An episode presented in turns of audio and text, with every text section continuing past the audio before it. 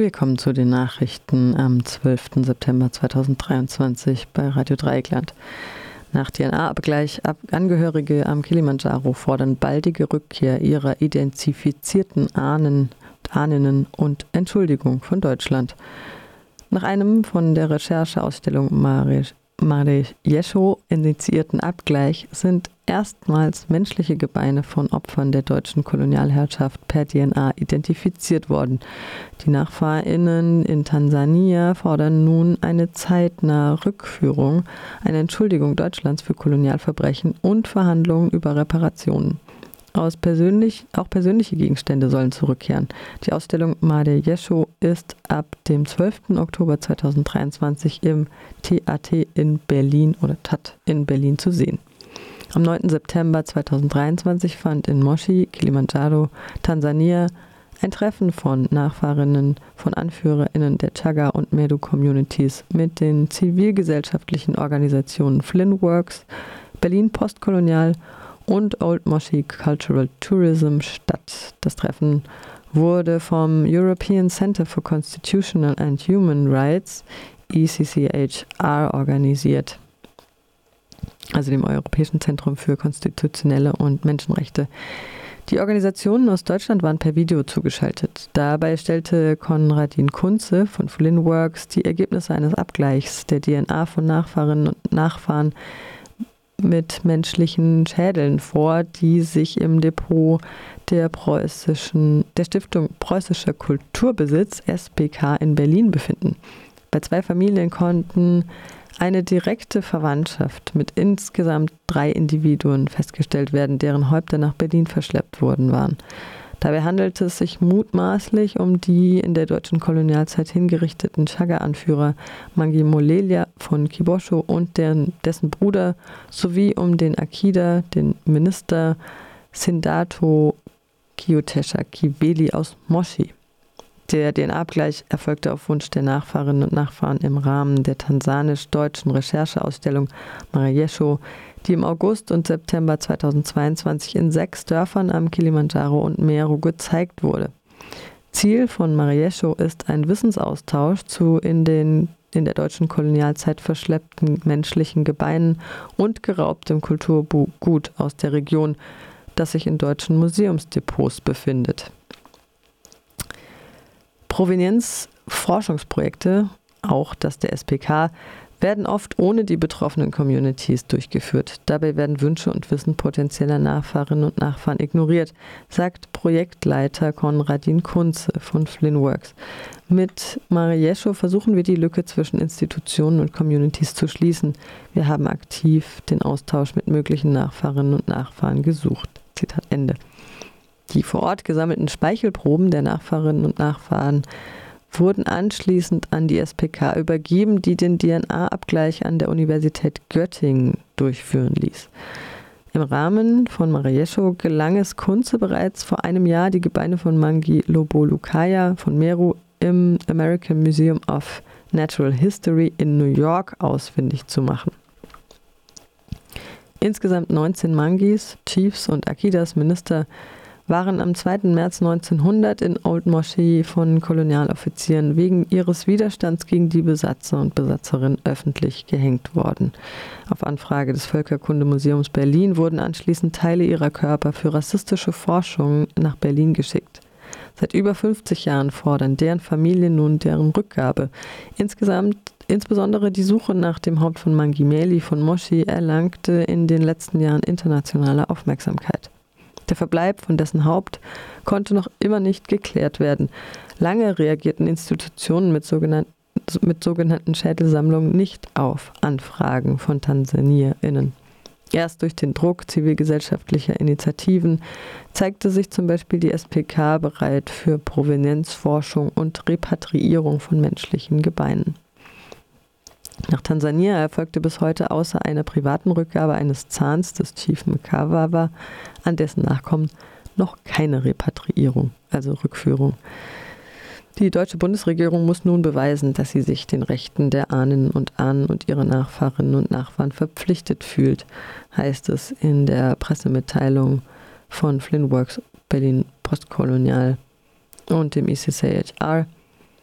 Den Weg einer grund- und menschenrechtsbasierten Repatriierung wählt und die betroffenen Nachfahren ausreichend in ihren Wünschen und Forderungen von Anfang an in die entsprechende Prozesse einbezieht. Zitat denn Deutschlands bisherige Praxis genügt menschenrechtlichen Standards nicht. Es besteht dringender Handlungsbedarf, sowohl im praktischen, Forschungs- als auch legislativen Bereich. Zitat Ende. Das sagt Sarah Imani vom ECCHR, vom European Center of Constitutional and Human Rights.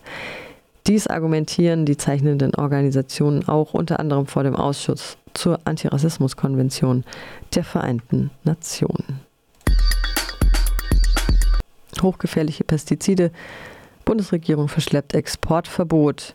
Das meldet in Kota in einer Pressemitteilung zusammen mit dem BUND auch nochmal dem ICCHR, dem Heinrich, der Heinrich-Böll-Stiftung, Miserior Pan Germany und Rosa-Luxemburg-Stiftung am gestrigen Montag.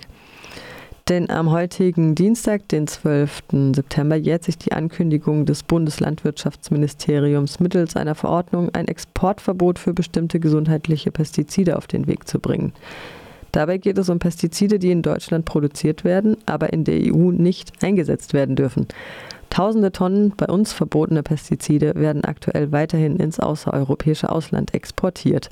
Gerade im globalen Süden stellt der Einsatz dieser teils hochgefährlichen Pestizide eine große Gefahr für Bauern und Bäuerinnen, Landarbeiterinnen, die ländliche Bevölkerung und die Umwelt dar. Nachdem das Landwirtschaftsministerium einen Entwurf für eine entsprechende Verordnung erarbeitet hat, geht es in der Ressortabstimmung nicht voran. Um zum gesundheitlichen Schutz von Bauern, Bäuerinnen sowie LandarbeiterInnen außerhalb der EU beizutragen, fordern NGOs, Umweltverbände und politische Stiftungen alle beteiligten Ressorts auf, zusammenzuarbeiten und den vorliegenden Verordnungsentwurf in die Verbände und Länderkonsultation zu übergeben, damit die Verordnung schnellstmöglich in Kraft treten kann. Zitat Meserior Partnerorganisationen dokumentieren weltweit Fälle eklatanter Häufungen von schweren Erkrankungen und Todesfällen in Gegenden mit hohem Pestizideinsatz. Wir können nicht länger zulassen, dass sich nachweislich jedes Jahr 385 Millionen Menschen an Pestiziden vergiften und 11.000 sogar daran sterben.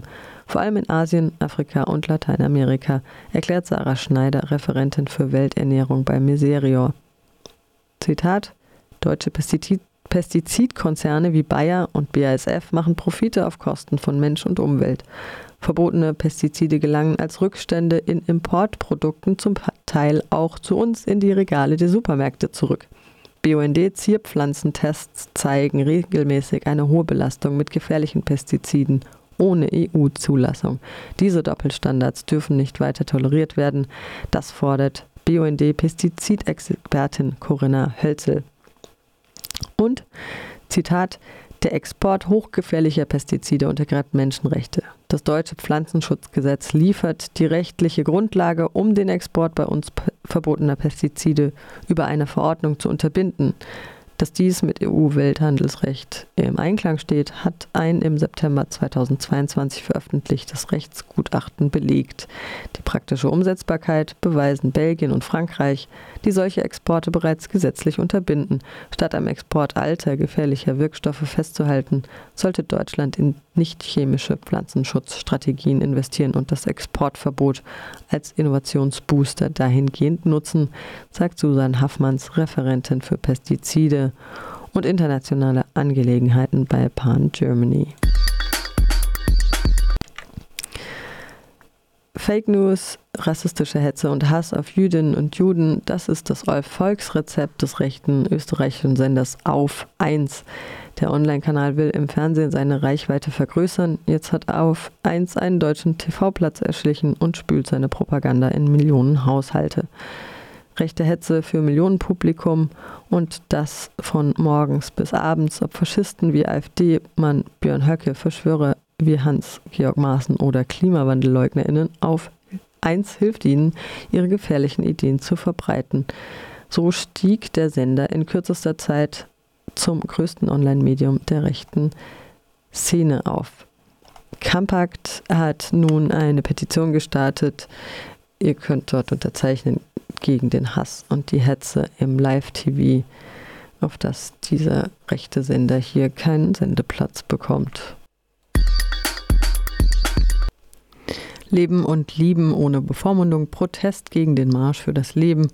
Am 16. September 2023 veranstalten christlich-fundamentalistische und rechtsnationale Gegnerinnen des Rechts auf sexuelle Selbstbestimmung in Berlin-Mitte wieder den sogenannten Marsch für das Leben. Dort fordern sie das totale Verbot des Schwangerschaftsabbruchs und hetzen gegen geschlechtliche und sexuelle Vielfalt.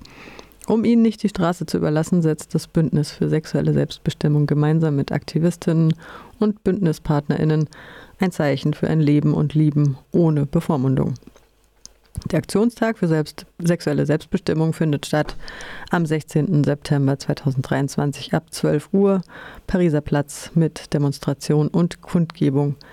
Wie schnell es gehen kann, dass Frauen und queere Menschen ihre Rechte verlieren, zeigt sich in den USA, wo das Recht auf den Schwangerschaftsabbruch Bundesstaat für Bundesstaat abgeschafft wird. Genauso wird dieses Recht in Europa immer wieder in Frage gestellt und eingeschränkt.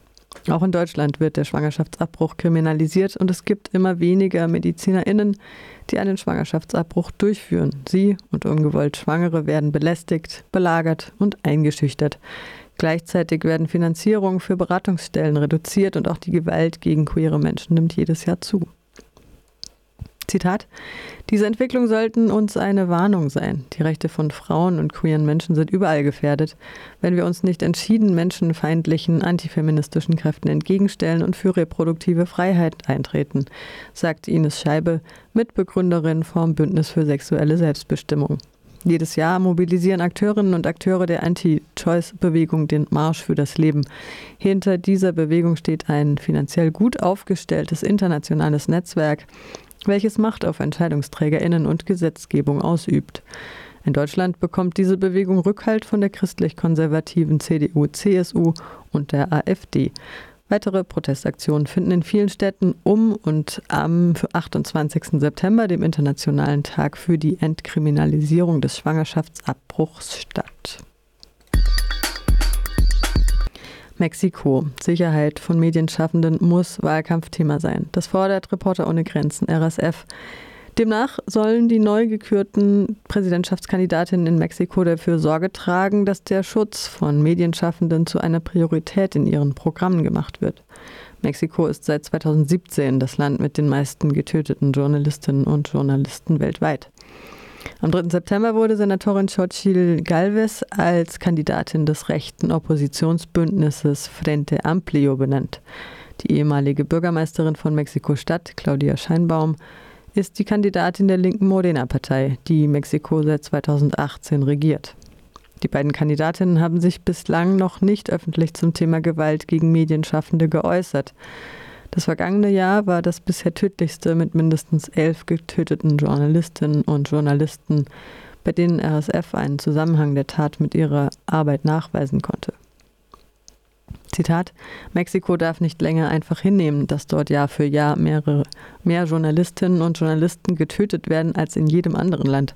Die Pressefreiheit, das Recht auf Berichterstattung und der Kampf gegen Straflosigkeit müssen im Mittelpunkt der Wahlkampfkampagnen und Programme der Präsidentschaftskandidatinnen stehen, sagt RSF-Geschäftsführer Christian Mier. Weiter, Gewalt gegen Medienschaffende betrifft nicht nur die Sicherheit von Journalistinnen und Journalisten und ihrer Familien. Die gesamte Gesellschaft leidet, wenn das Recht auf Information durch eine freie Presse verletzt wird. Zitat Ende. Laut dem Barometer der Pressefreiheit von RSF wurden in Mexiko seit dem Jahr 2000 mindestens 149 Journalistinnen und Journalisten wegen ihrer Arbeit ermordet, 30 verschwanden spurlos und werden teilweise seit Jahren vermisst. Allein seit 2017, als Mexiko Kriegsländer wie Syrien überholte, wurden in Mexiko 56 Medienschaffende ermordet, 14 Prozent aller weltweit in diesem Zeitraum getöteten Journalistinnen und Journalisten. Unter dem derzeitigen Präsidenten Andrés Manuel López Obrador, auch bekannt als AMLO, hat sich die Situation nicht verbessert. Im Gegenteil. Mexiko hat seine Position als weltweit tödlichstes Land für Medienschaffende gefestigt mit 37 Toten und sechs Vermissten seit López Obradors Amtsantritt im Dezember 2018. Immer noch bleiben 97 Prozent der Gewaltverbrechen gegen Journalistinnen und Journalisten in Mexiko ungestraft. Dies geht aus Daten hervor, die RSF in den vergangenen 20 Jahren erhoben hat. Soweit die Nachrichten vom heutigen 12. September 2023.